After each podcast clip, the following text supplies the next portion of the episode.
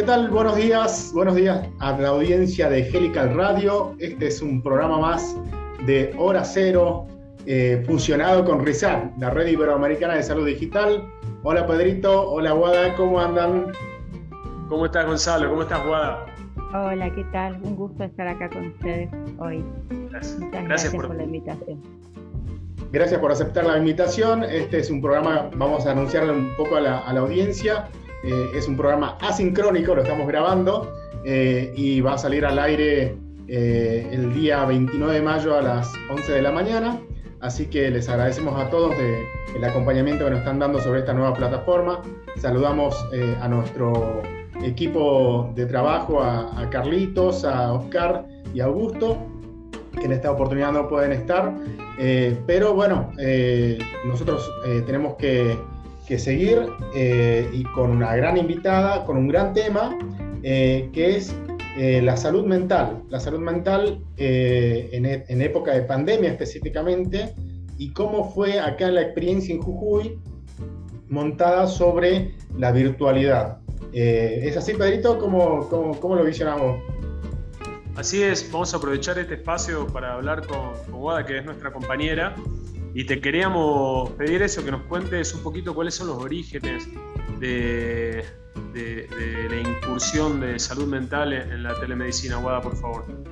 Bueno, bueno empezamos en marzo con el, decreto de emergencia, de, de, emergencia sanitaria con este, la pandemia, y fuimos convocados eh, a fines de marzo muchos psicólogos eh, y otros profesionales del campo de la salud mental, como puede ser un terapeuta eh, ocupacional este, en ese momento, y no me acuerdo qué otro profesional más, pero había otros profesionales, no solo psicólogos. Eh, empezamos también junto con odontólogos, o sea, todos los convocados fuimos los que quizás en ese momento no, no íbamos a poder realizar nuestra labor en forma presencial o se podía realizar de otra manera. Éramos muchísimos, eh, pero quedarse en el dispositivo va a ser voluntario, así que eh, terminamos un grupo de psicólogos y odontólogos. Eh, y comenzamos la mayoría sin saber mucho de qué se trataba, pero sabíamos que el objetivo principal era poder contener a la población en este momento absolutamente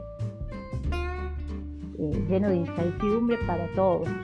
Entonces, este, bueno, aceptamos la propuesta y, desde el día de que nos convocaron, en tres días ya nos reunieron para empezar a, entrenar en esto de, de, de, de, atender en forma remota. No, la verdad, en mi caso yo no tenía ninguna experiencia en esto, así que fue algo totalmente nuevo y creo que la mayoría sí también. No, no, había, no había una previa experiencia.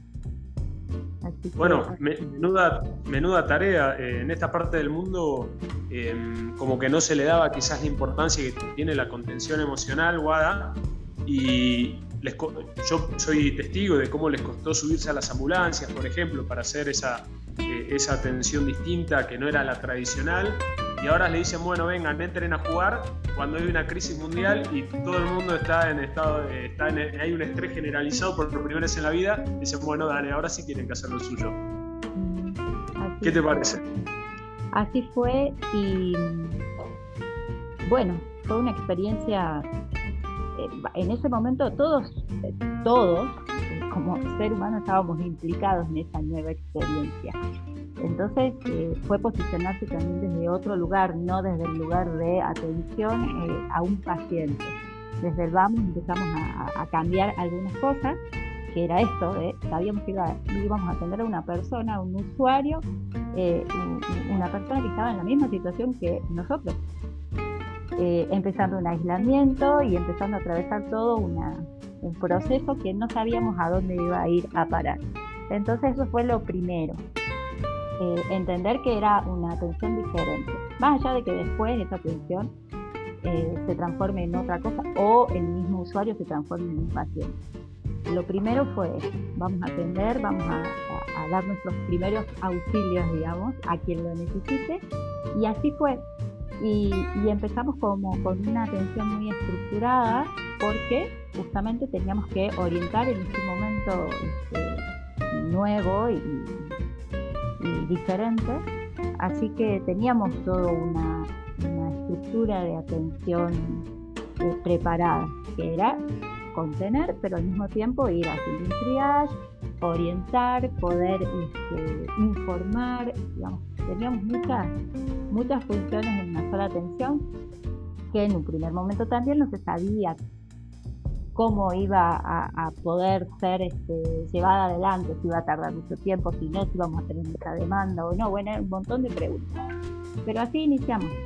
Y la verdad que este, cada día con mucha o poca demanda, creo que fuimos aprendiendo el hacer, digamos, en, telesalud, que por lo menos en mi caso es como que me abrió un, panorama totalmente nuevo y de, vi la, herramienta como una, herramienta con mucho potencial, no solo para este momento eh, de pandemia, sino para otras situaciones, para otras aplicaciones.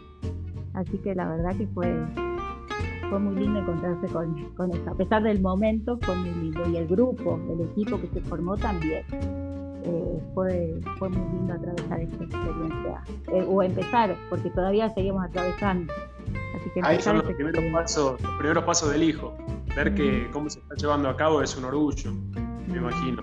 Ahí en ese periodo inicial de como para que describamos a la a la audiencia, eh, ustedes comenzaron no haciendo abordaje de salud mental, ustedes comenzaron haciendo, como mencionabas, triage de COVID, de enfermedad de infecto respiratoria, eh, y luego fueron evolucionando a la, contención de salud mental, pero al poco tiempo, porque ustedes mismas fueron detectando esta necesidad complementaria en el contexto de pandemia, ¿o?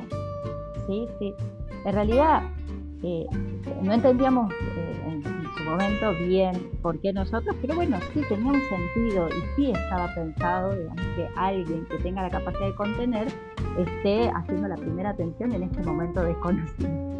Eh, entonces, eh, al tiempo que hacíamos contención, hacíamos esto, el triage, la orientación, eh, empezamos a, bueno, a diseñar, digamos, algunos esquemas de, manejo de ansiedad, porque lo íbamos trabajando a medida que íbamos recibiendo la demanda. Entonces, en función de lo que la, demanda iba, iba presentándose y nosotros analizando qué era lo que, lo que la población, digamos, requería, íbamos eh, agregando eh, diferentes estrategias, digamos, de, de abordaje. Y ahí sí, justamente, empezó a suceder que no solo aparecía la, eh, la demanda espontánea, sino que muchos de nuestros colegas o compañeros de trabajo que se enteraban que había un dispositivo funcionando de forma remota y al mismo tiempo ellos estaban como más limitados a poder atender lo que siempre habían podido atender, empezaban a hacer las derivaciones. Eh, entonces, eh, no solo fue a través del botón, porque empezamos a través de una página web del ministerio y ahí cualquier persona eh, que vive en Jujuy podía ingresar y acceder a la atención en su momento, como vos bien decías, Gonza, dedicado a al COVID. Y ahí es donde estábamos juntos con los odontólogos que tenían esa misma, esa misma misión. Y entre los odontólogos y nosotros fuimos como complementando también la tarea, porque desde nuestra formación no mucha mucho conocimiento sobre algunas cuestiones más eh, de clínica médica y en cambio los odontólogos sí.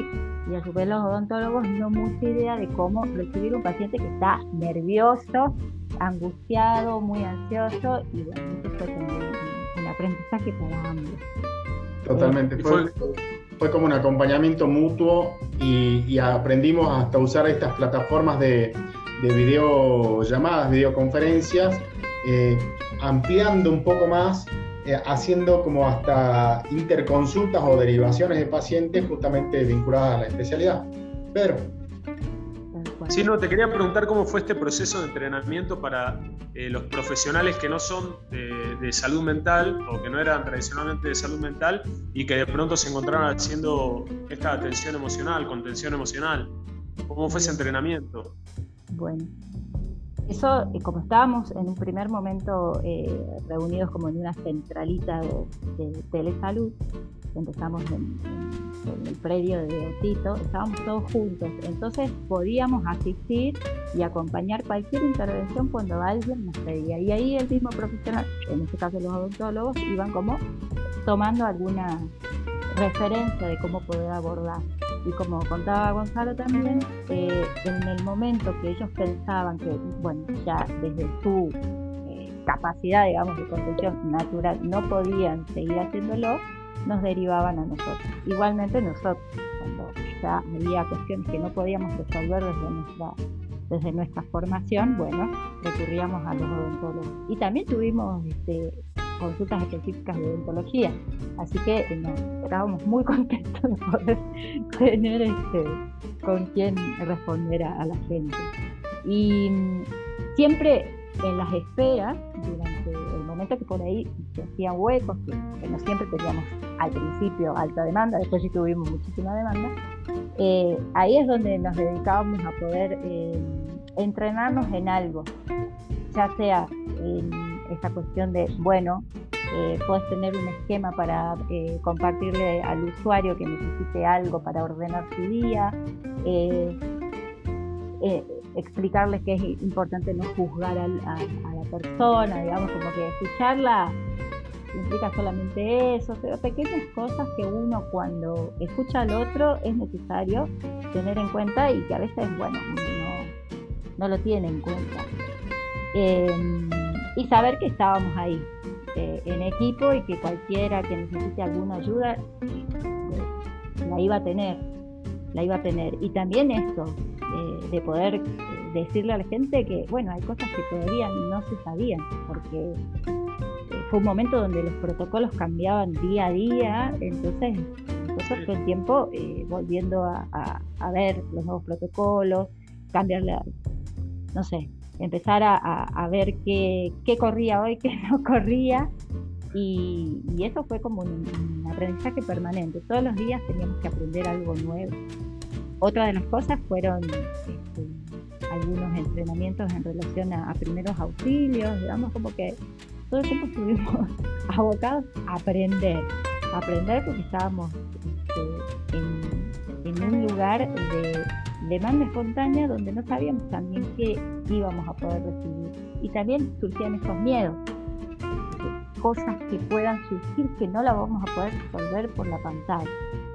Esos eran los mayores miedos de, creo que de todos, ¿no? Es como pensar el, el imprevisto este, eh, tremendo.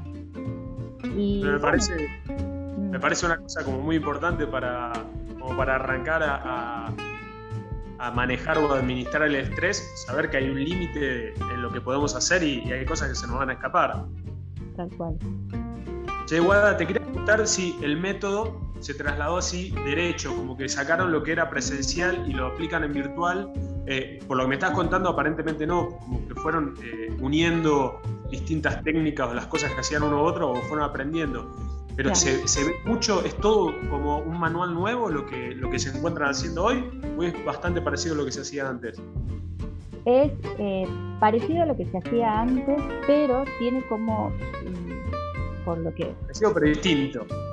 pero es distinto en el sentido de que hay muchas cosas que quizás en lo presencial eh, no se piensan tanto como en lo virtual. Se a hacer preguntas que también te pueden ocurrir en lo presencial, pero en este espacio es como que uno quizás, si no lo hizo, se siente limitado.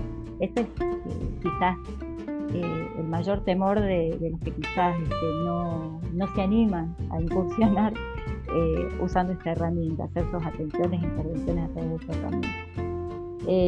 y lo que uno va descubriendo es que hay cosas que, a ver, uno nunca puede estar en automático, y quizás cuando uno tiene mucha práctica en algo sucede, y que mm, hay que ser muy claro en las condiciones de la atención. Y en esto que es nuevo, no solo era nuevo para los que atendíamos, sino también para el usuario, eh, siempre tuvimos que tener en cuenta que había que tener un espacio y un tiempo para poder enseñarle a ese otro a utilizar esta herramienta. Entonces, eso fue lo diferente, no era que entraba al consultorio y listo, sino que, bueno, mientras uno iba entablando la conversación, iba como em, quizás eh, poniendo o estructurando la entrevista de otra manera, porque uno tiene que tener todos los datos del usuario al principio, no después, en presencial es como que uno puede ir olvidándose o dejando para después algunas cosas, en el mundo virtual uno va aprendiendo que no, que hay cosas que parecen irrelevantes, pero que en el momento que suceda algún imprevisto son muy relevantes, ser el dato del paciente, el número, cómo contactarlo, dónde vive, toda una, cuestión de identificación de la persona que uno tiene adelante por cualquier imprevisto. Son cosas que jamás en lo presencial uno se toma el tiempo de decir, no, no, no, espere, primero vamos a, a tomar sus datos. Uno trata de disponer del espacio de otra manera. Acá también tratando de hacerlo amigable al espacio, pero sin dejar pasar, digamos, este, que eso es muy importante en lo virtual. Y así como esos detalles, como que un montón que, por lo menos a lo largo de la experiencia de ir atendiendo, uno se va dando cuenta. Claro, claro. Y tengo una pregunta, Guada, porque, bueno, obviamente la experiencia que podemos dar es esto que, se desarrolló acá en Jujuy, que es una provincia muy chiquita de Argentina, en el norte de Argentina, que muchos de los que nos escuchan son de otros países. Eh, te quería preguntar si acá en la provincia hay una tradición fuerte de ir a terapia, ir al psicólogo, o, aparte partimos con esa base de que no hay una tradición. Em, no, eh, bueno, ahí es diversa, digamos, la población. Quizás, eh, bueno, y eso también fue como una, un beneficio en la parte virtual. Eh, hay mucha gente que tiene, todavía tiene resistencia porque ve la salud mental como algo que tiene que ver solamente con la locura o con este, alguien que está muy mal, está muy mal y, sí. Entonces, es resistir a la consulta al psicólogo. Sí recibimos eh, mucha consulta cuando es una derivación y que se necesita en lo público, ¿no? Lo público es este, mucha la demanda por cuestiones de que puedan dar acceso a, atenciones que tengan que ver con rehabilitaciones, con, diagnósticos para ver si hay alguna discapacidad, eh, todo lo que tiene que ver con algo administrativo que va a ayudar a algo más. Entonces como que termina de ser un poquito obligatorio. Sí hay demanda, hay, la hay, pero ahora que me, me preguntas, hubo muchas situaciones en donde la persona no llegaba porque tenía vergüenza de ir en su barrio al CAPS, al psicólogo. Todavía sucede, cada vez menos. Y esta herramienta también, digamos, me hizo recordar eso porque muchas de las derivaciones eh, tuvieron que ver también con eso. ¿no? Decir, bueno, ahora que está esto, tal persona se la puede atender por este lugar porque así sí va a ir a un psicólogo, así sí se va a animar a hacer su consulta. ¿Por qué? Porque no se tiene que mover, porque no se tiene que exponer. Porque no te vea la cara, porque está con una pantalla mediante. Quizás le da menos resistencia, menos vergüenza, qué sé yo. Sí, a otros no tanto, pero sí, o sea, en realidad era el, atravesar un espacio para llegar a algún lugar. Esto se lo ahorró, digamos, las personas que tenían cierto resquemor a decir, ay, me están yendo, me están viendo ir al psicólogo.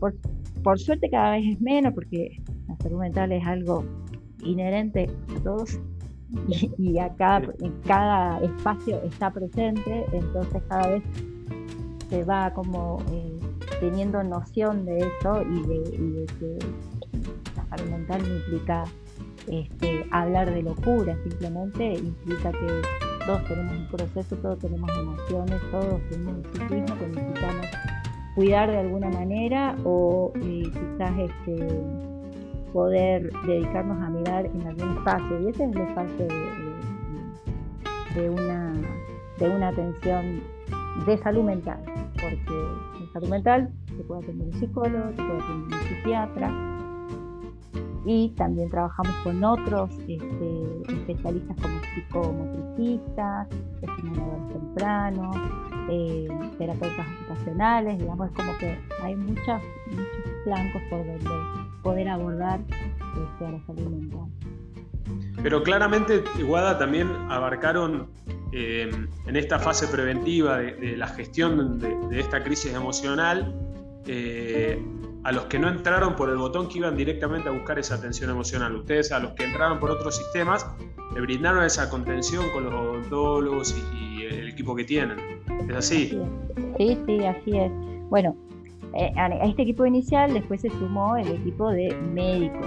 Entonces, bueno, eso, eso fue también otro descubrimiento para mí, digamos, la posibilidad de trabajar interdisciplinariamente de otra manera. Porque si bien en, el espacio público es en APS, es lo que se intenta, esto lo bueno, desde mi perspectiva es como que lo facilitó de una manera tremenda. Y de hecho creo que nunca he trabajado tan en contacto con otros profesionales como ahora, de poder tener esa llegada para poder decir necesito esto, necesito consultar esto otro, o que a mí eh, me lleguen derivaciones del psicólogo, del médico, del agente sanitario, de otra manera, porque en lo presencial la dificultad es eh, el llegar. Justamente, el que, se encuentra con una situación tenga que esperar a poder llegar y coincidir en encontrar al profesional que está buscando. Con, esto de la atención remota y con el poder, si se quiere, formalizar que la comunicación, ya sea telefónica o por videollamada, es también una intervención, es como que se han destrabado, bueno, sí, se han desarrollado para mí algunos caminos ahí. Y eso a mí me maravilla, o sea, el, que ha estado en, lo presencial y se ha encontrado solo en una situación sin tener a quién recurrir para poder hacer una interconsulta eh, y encontrarse con esta facilidad de poder decir, bueno, tengo a tal profesional que sé que hace teleasistencia y lo puedo llamar, más allá de que sea en el momento de la atención o luego, pero poder contar con eso y resolverlo en ese momento, eh, para mí es maravilloso. Así que... Me parece buenísimo, me parece impresionante y, hay un montón de preguntas. Eh, no sé cómo venimos de tiempo, Gonzalo. Vamos bien, vamos bien. Eh, igual vamos a, seguir con, con mucho del contenido que, que queremos que WADA desarrolle en un, periodo, un tiempito bastante acotado. Y la, idea es, como siempre proponemos a, nuestros invitados, es quizás quedan muchas preguntas pendientes, así que invitarlos a un siguiente programa eh, como para seguir ampliando. Pero bueno, por ahora tenemos eh, un lindo tiempo para seguir disfrutando y a mí me gustaría que retomemos un poco la parte de, la génesis de, de telepsicología, no sé si denominarlo así, o telesalud mental, porque era un, equipo bastante integrado. ¿Y cómo fue eh, esa etapa de, preparación, de, acompañamiento, de tutoría, de formación y que luego de cinco meses, como decías vos, que entre comillas como que había relativamente cierta tensión porque eh, no llegaba una demanda que en su momento fue esperada, que se, se demoró un poco, eh, pero de repente, luego casi de cinco meses, seis meses, si no recuerdo mal, vino la primera ola acá en Jujuy. Eh, ¿cómo, ¿cómo, la enfrentaron a, esa primera ola desde salud mental? Bueno, em, empezamos, bueno, esa primera ola nos, agarró justo con una modificación en, las funciones que íbamos a tener. De pasar de atender un consultorio virtual eh, que recibía las demandas espontáneas por el botón de salud mental de la página, pasábamos también a formar parte de, las guardias, de 0800 es la guardia telefónica y este número 0800 con otros números más, nunca me los acuerdo. Em, este, recibía todo lo que tenga que ver con COVID. Y bueno, este, la verdad que los que estaban al frente de esa, de esa boca de entrada, eh, en un principio fueron educadores para la salud y operadores con otro tipo de formación. Y se pedía mucho la, presencia del psicólogo ahí en 0800. ¿Por qué? Porque la demanda venía, más allá de que sea COVID, bueno, venía cargada con mucha ansiedad, mucho miedo. Los mismos operadores se encontraban con situaciones que no podían manejar por por la posición de la gente que llamaba, digamos, algunos súper angustiados, otros súper molestos, era como estresante el trabajo. Entonces ahí se nos convoca a formar parte de 0800. Empezamos, pensábamos que empezábamos como en el, en el botón virtual, digamos, bueno, despacio, vamos a ir viendo qué llega. El primer día que llegamos, que fue en junio, mediados de junio, sucedió este, este brote en Abrapampa y las consultas empezaron a llover, o sea, no parábamos de atender eh, llamados. los operadores recibían la llamada, hacían todo su triage y orientación en relación al COVID y nos decían, psicólogo, necesito, necesito acá este, una mano. Y así empezamos a hacer toda la contención por donde empezó el brote. Eh, mucha incertidumbre, mucha... Eh, cuando uno está muy nervioso, ansioso, es como que no termina de escuchar lo que se le informa, entonces se le mezcla todo. Bueno, estábamos ahí para tratar de bajar esos niveles de ansiedad y que las personas pudieran eh, aplacar eso y empezar a ser activos, digamos, en su cuidado, porque estar en ese momento, hacer contacto estrecho o tener un resultado o esperar un resultado, eh, no, no podía hacer lo que estaba haciendo, que era eh, bastante, bastante complicado en ese momento. Entonces eh, fue todo un trabajo importante de, contención, también de contención de los operadores, que eran millones y millones de llamadas. Y este, empezamos así, como con un pico eh, y con, la primera ola en el 085, que eran llamadas telefónicas. Tras, ahí sí trasladamos de lo que era la atención virtual eh, a la llamada telefónica, eh, lo que veníamos haciendo en lo virtual. Y fuimos a la vez como haciendo conocer más el dispositivo virtual. El objetivo siempre en cualquiera de los dos dispositivos fue que eh, la atención sea accesible a la persona.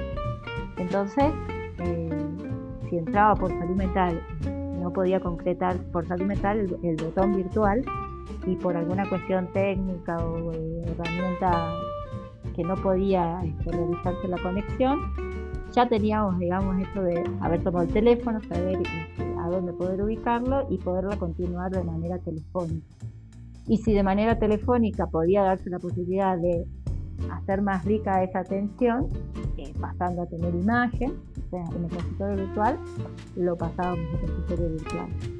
Así que eh, en, esos, en ese momento, digamos, no hubo mucho tiempo más de entrenar, sino estábamos eh, en la atención plena, plena, como decía, no solo de las personas que llamaban, sino de las personas que también tenían que contener esas situaciones y que no eran de salud mental. Eh, Pero Guada, una pregunta ahí. Eh, hoy es obviamente, es evidente que, nadie en ninguna parte del mundo se esperó un escenario como este. De mm. hecho, si vos querés eh, imaginarte un escenario de, de, una situación de riesgo, de emergencia, creo que no, te, no lo harías tan complejo como el que estamos viviendo es más que cualquier ejercicio que hayas visto en televisión de terremoto, de lo que sea, acá pasaron todas juntas. Ahora, empezamos eh, eh, en, un escenario muy complejo. Teníamos operadores o ese primer contacto que no estaba formado para atender esas personas que estaban con ansiedad, con estrés, pero que no eran eh, gente enferma, eran gente que estaba en un momento de crisis. Hoy esos operadores tienen más herramientas porque si tenemos que poner un psicólogo o un psiquiatra por cada persona está nervioso porque obviamente tiene un familiar enfermo, es imposible. Lo que hay que hacer es fortalecer esos operadores. ¿Se logró eso o estamos en proceso de, o estoy equivocado? Y, bueno, eh, durante nuestra permanencia... Eh, ahí cuando también me quedo tranquilo. no, en, realidad sería lo, ideal eh, que todos tengan una pequeña formación en salud mental para hacer esto que nosotros llamamos primeros auxilios psicológicos, que lo puede hacer cualquier persona. Y sí, se transmitieron, digamos, eso, ese, ese material, eh, pero eh, fue un momento de que se transmitía, se transmitía, se daba, se ofrecía todo todo el contenido que uno necesitaba leer, pero tampoco había mucho tiempo para leer. Eso nos pasó a todos, porque estábamos en la demanda a pleno y la realidad era que había que salir a jugar, no había tiempo de ponerse ni a leer ni a escribir. Pero esas son capacidades que se entrenan más que aprenderlas, leerlas y saberlas, las tenés que entrenar. Y creo, y, bueno, al, este, estar ahí en el mismo espacio, sí se pudo ir como eh, orientando un poco más a los operadores a cómo tomar la llamada y, cuándo es emergencia y cuándo es muy difícil también escucharlo. Entonces, lo único que nosotros pretendíamos era que ellos, o sea, y que sí, de hecho lo, logramos, es que estén tranquilos de que alguien más iba a poder eh, abordar esa situación que ellos creían que eh, eh, era tremenda.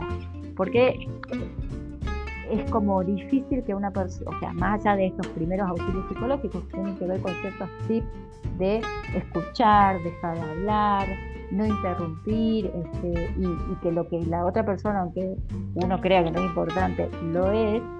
Claro, no minimizar.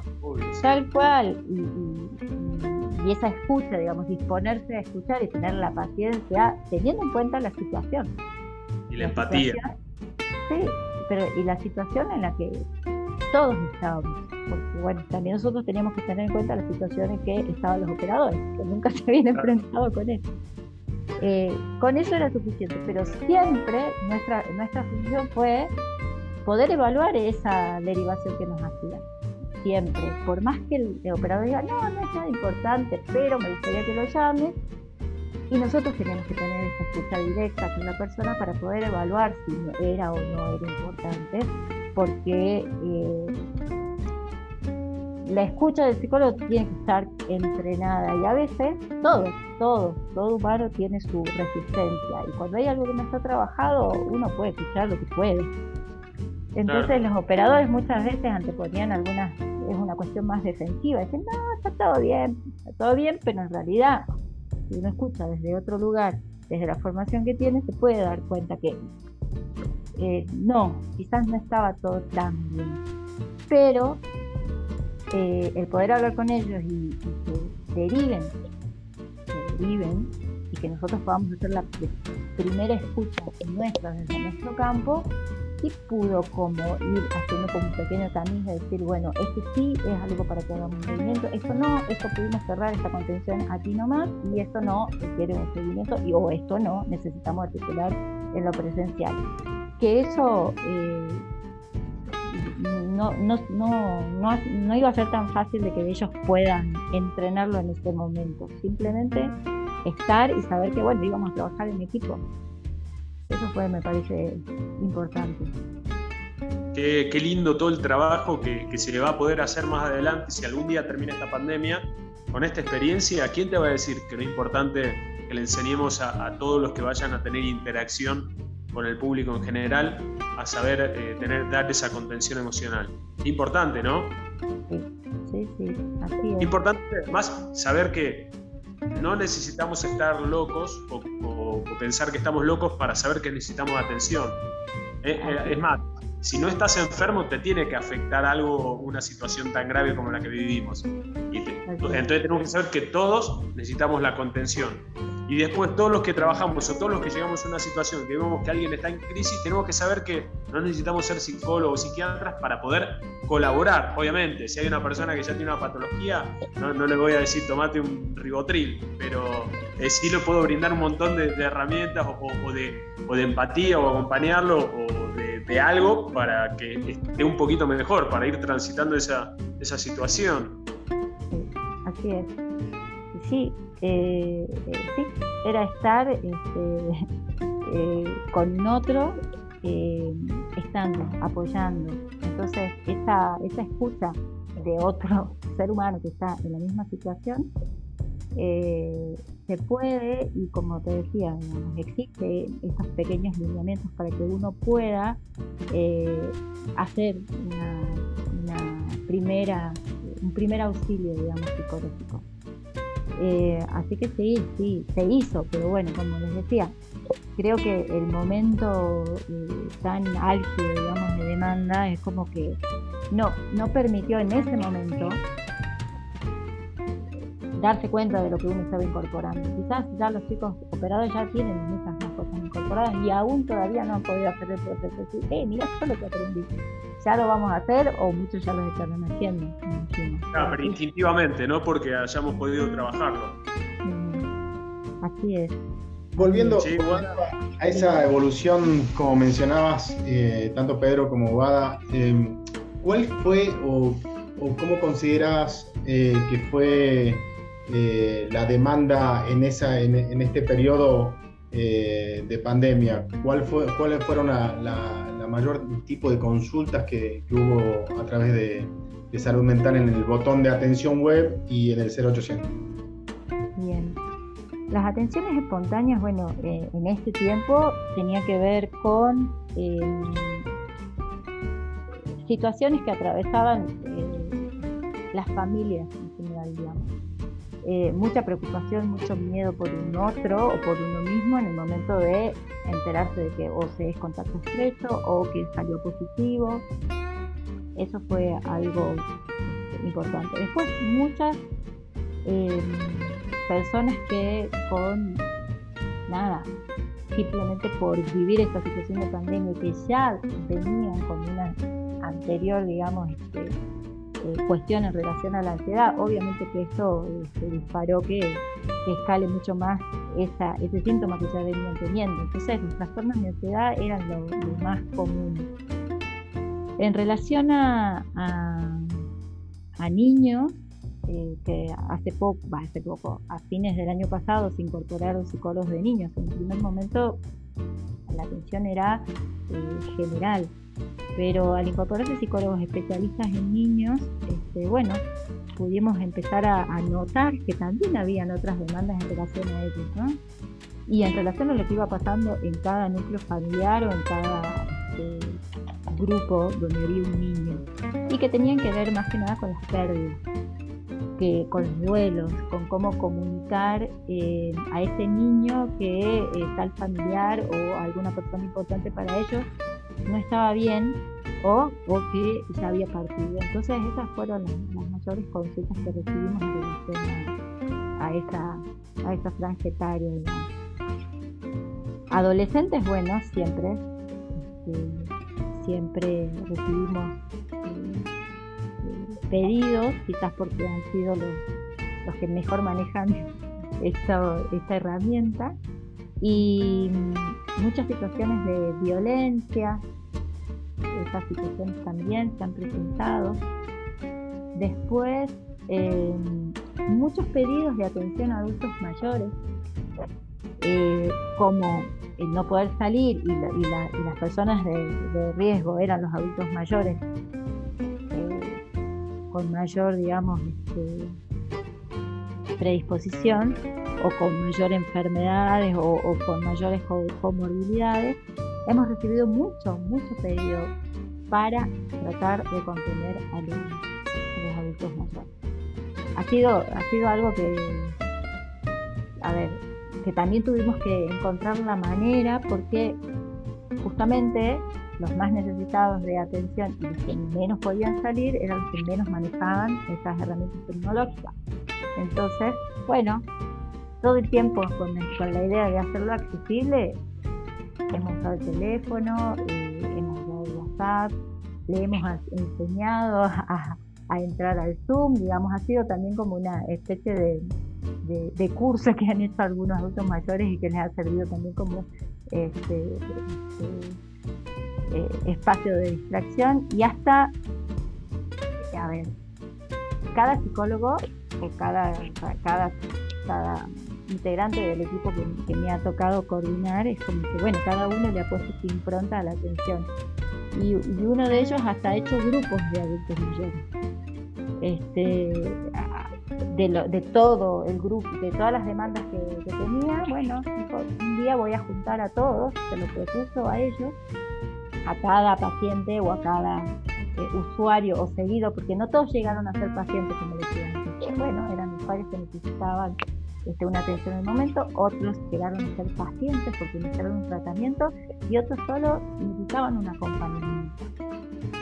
De, todos estos adultos mayores, eh, esta, una de las colegas decidió y propuso hacer un grupo y con mucho éxito. Ella tenía una vez a la semana o dos veces a la semana un encuentro con las chicas. Eran varias adultas mayores que se habían enganchado mucho con el dispositivo, a pesar de que decían, no, no, no va a poder usar eso, no, no. ¿Y sí? Recancheros. Sí, sí. Qué bueno. Bueno, y ahora, como siempre, tanto en la televisión como en la radio, el tiempo es tirano. Eh, vamos a tratar de, promediar con, alguna, con un tema eh, que para nosotros es importante siempre eh, para cada invitado, es ver qué es lo que ve en el hoy y en el mañana del, servicio, cómo, cómo, lo visiona dentro de, de la evolución de la, de la salud digital, en este caso a la salud mental. Yo te digo primero, antes de que conteste Guada, mañana vacaciones para todos. deben estar exhaustos. Pero sí, Guada, contanos qué, cómo lo ven hoy y cómo se viene.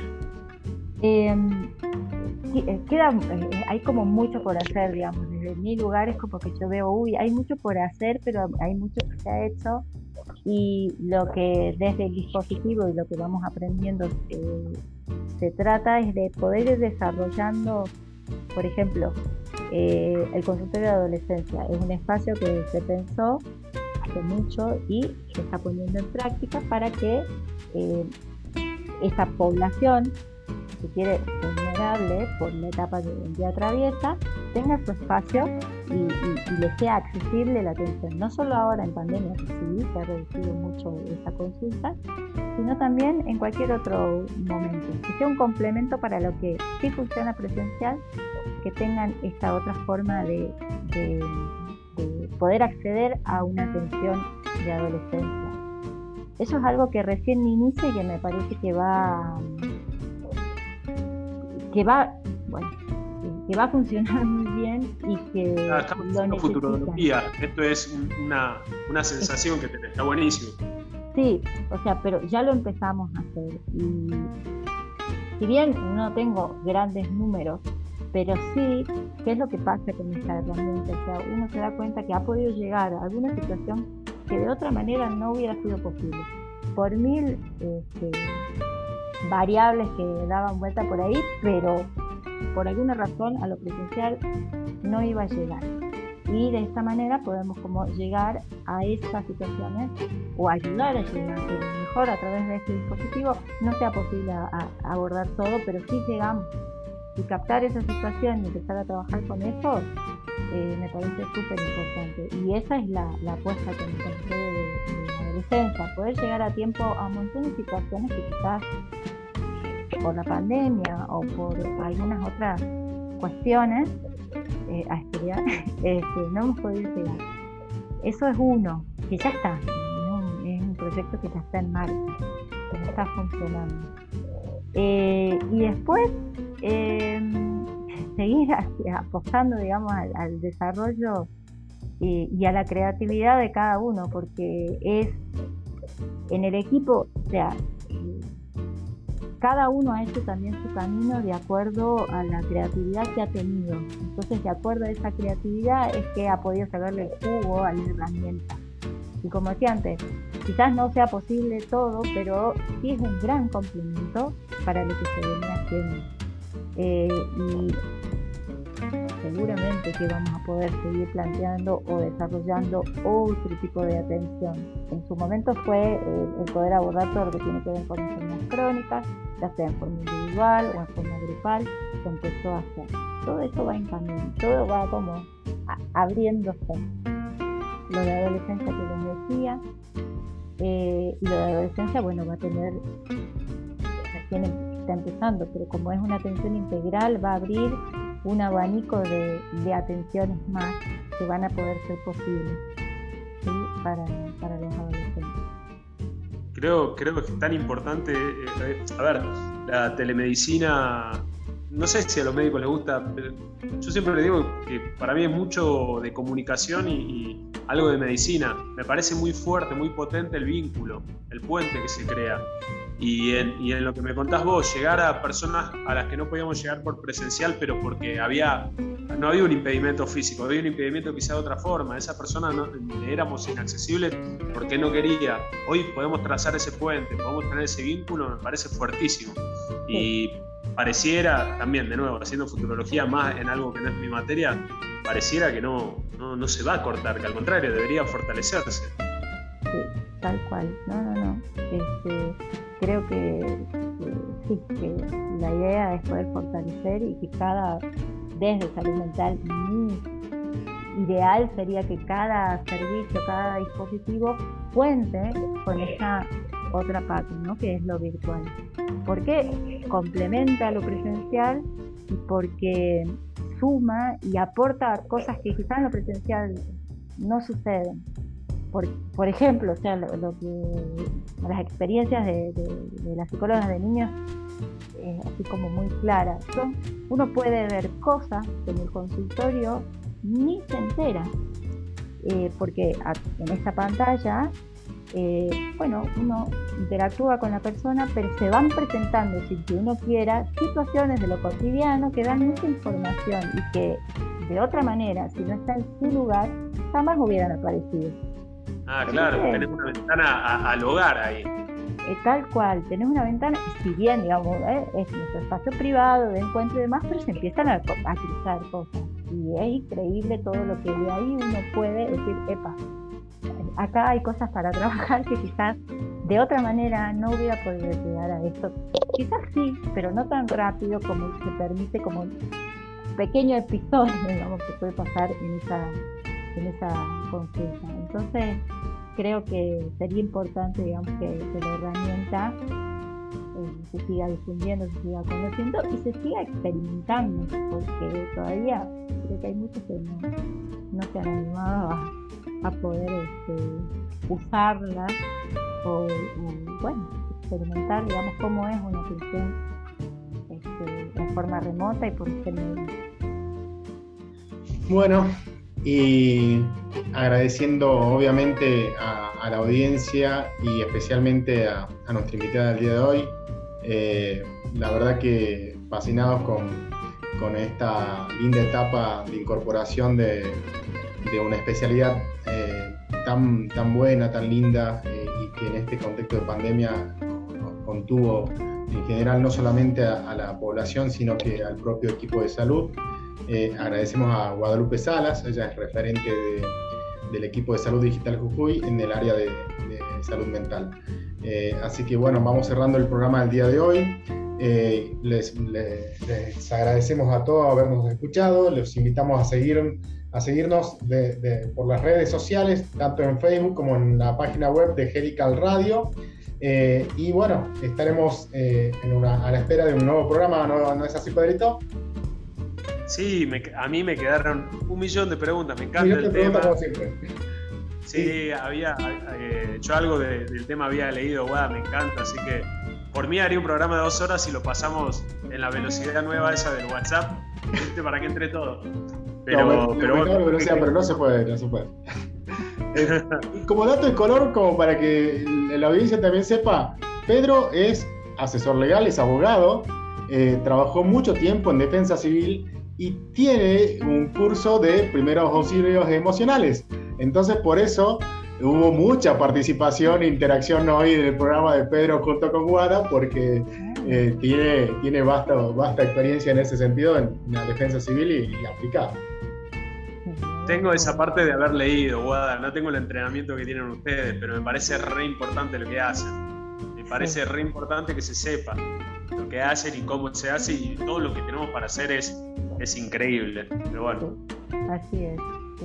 Hay mucho por hacer. Hay muchísimo por hacer y como dijo también Pedro, tantas preguntas que quedaron pendientes, eh, obviamente vuelvo a, abrir la, invitación para un próximo encuentro, Guadita. Y bueno, agradecemos. Que no fue tan grave, Bueno, con mucho gusto, sí. Bueno, y así, se nos va un programa más de Helical Radio, de Hora Cero y Reza. Así que nos despedimos de, de toda la audiencia y hasta un próximo programa. Chao, chao. Gracias, Guada. No, gracias a ustedes. Chao, chao a todos. Chao, hasta luego.